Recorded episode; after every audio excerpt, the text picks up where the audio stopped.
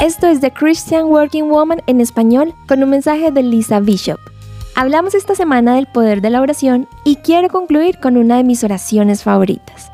Está en el Salmo 139, versículo 23. Examíname, oh Dios, y sondea mi corazón. Ponme a prueba y sondea mis pensamientos. Fíjate si voy por el mal camino y guíame por el camino eterno. Me encanta esta oración de David. Él invita a Dios a que investigue su vida. Coloca su vida a prueba para que Dios conozca cada uno de sus pensamientos y que examine no solo su conducta externa, sino también lo que piensa. ¿Qué encontraría Dios si fuera a examinar tus pensamientos? ¿Qué ocupa tu imaginación y memoria? ¿En qué piensas? ¿Tienes pensamientos de angustia, temor y derrota? La mayoría damos rienda suelta a nuestros pensamientos cuando Dios nos pide llevar cautivos nuestros pensamientos a Él. En esencia, eso quiere decir que nuestros pensamientos se deben alinear con los pensamientos de Dios.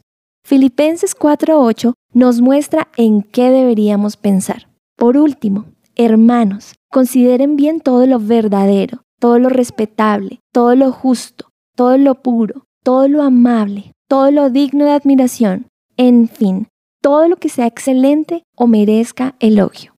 Nuestra mente es súper poderosa. Se ha dicho que la dirección de tus pensamientos determina la dirección de tu vida. Y David le da a Dios una invitación abierta a probar sus pensamientos para ver si logra pasar la prueba.